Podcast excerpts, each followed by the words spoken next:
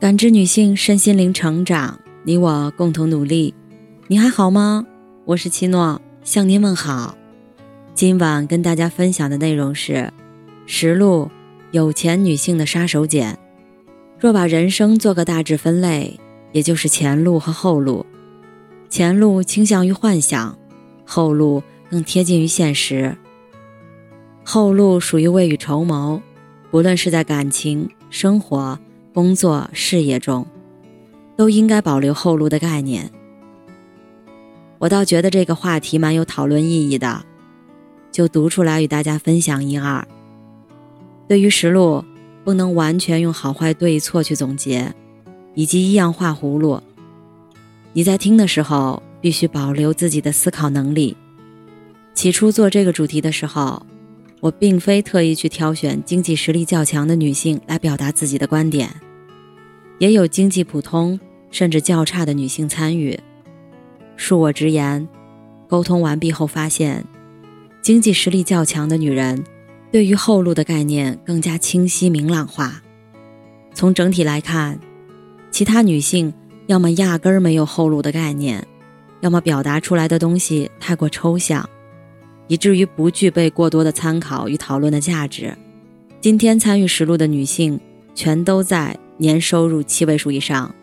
进主题：A 女，我今年三十二岁，单身，非不婚族。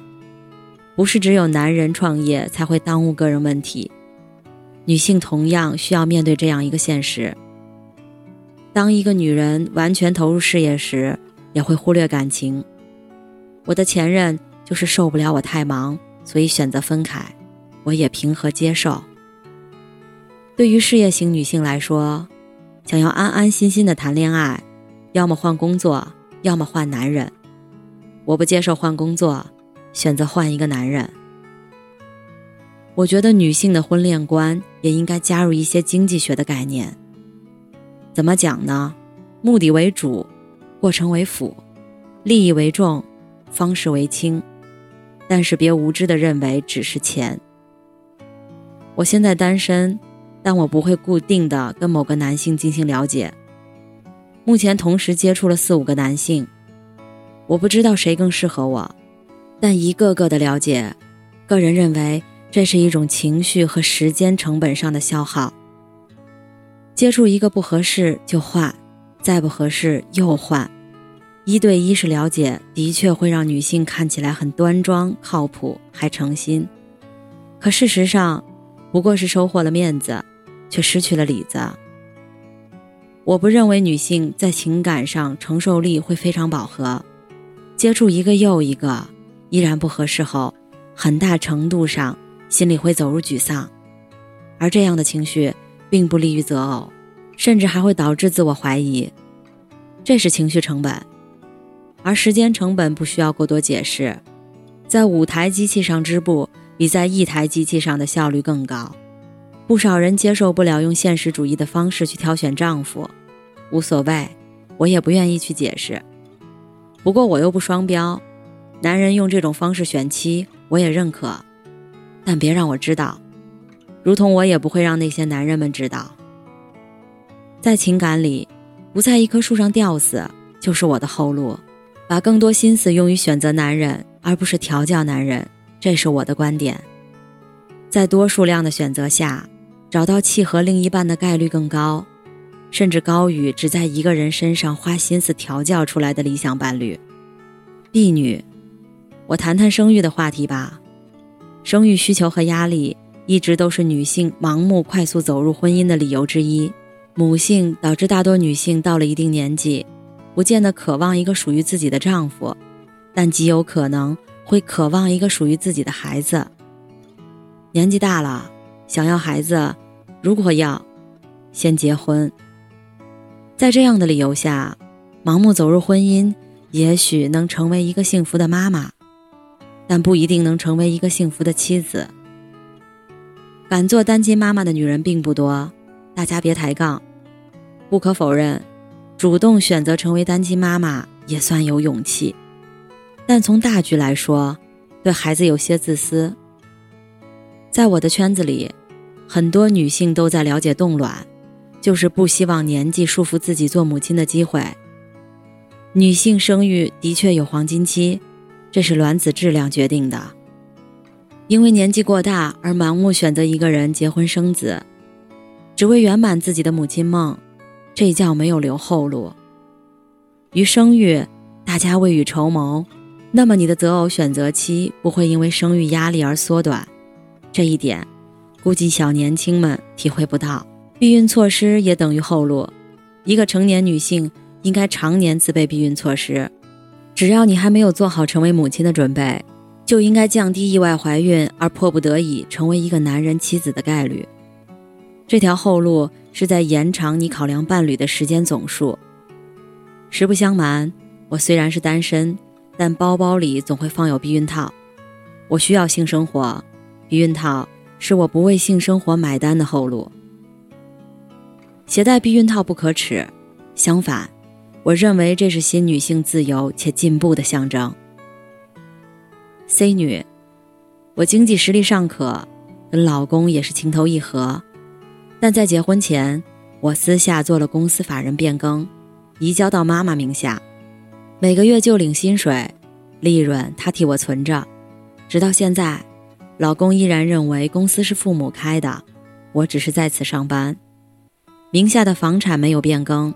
反正都是婚前财产。对于收入的转移，是我在婚姻里留的后路。现在我们很好，但不意味着未来不会改变。一结婚就考虑离婚，显得悲观；但我个人以为，结婚时不考虑离婚的后果，显得大意。我宁愿悲观，也不愿意大意。不一定每个人都理解我，但靠自己辛辛苦苦赚下每一分钱的女人。可能会共鸣于我。为什么不签婚前协议？我觉得这玩意儿因人而异。在讲情大过谈理的大环境下，如果你的财富没有达到一定高度，婚前协议容易影响两人感情。哪怕你做的是对的，对方可能会产生这种想法：只是有点小钱都这么防范，以后有了大钱还不得立刻踢了我？有些东西是对的，但不一定适合现在的你去做。出于自我保护的角度，可你又必须做，那就应该学会一种迂回的手法，避开这个可能会让对方耿耿于怀的形式，而不是通过说道理让对方理解你的想法。人与人之间做不到全然的理解，哪怕你们情投意合，不要用现实去挑战情感，自己偷偷摸摸把事儿办了就得了。我的薪水加上老公的收入，依然可以过得悠然自得，那么额外的财富便不需要暴露出来。至于以后会不会，谁知道呢？人总是在热恋和新婚中彼此爱的最烈，给予对方的也最多。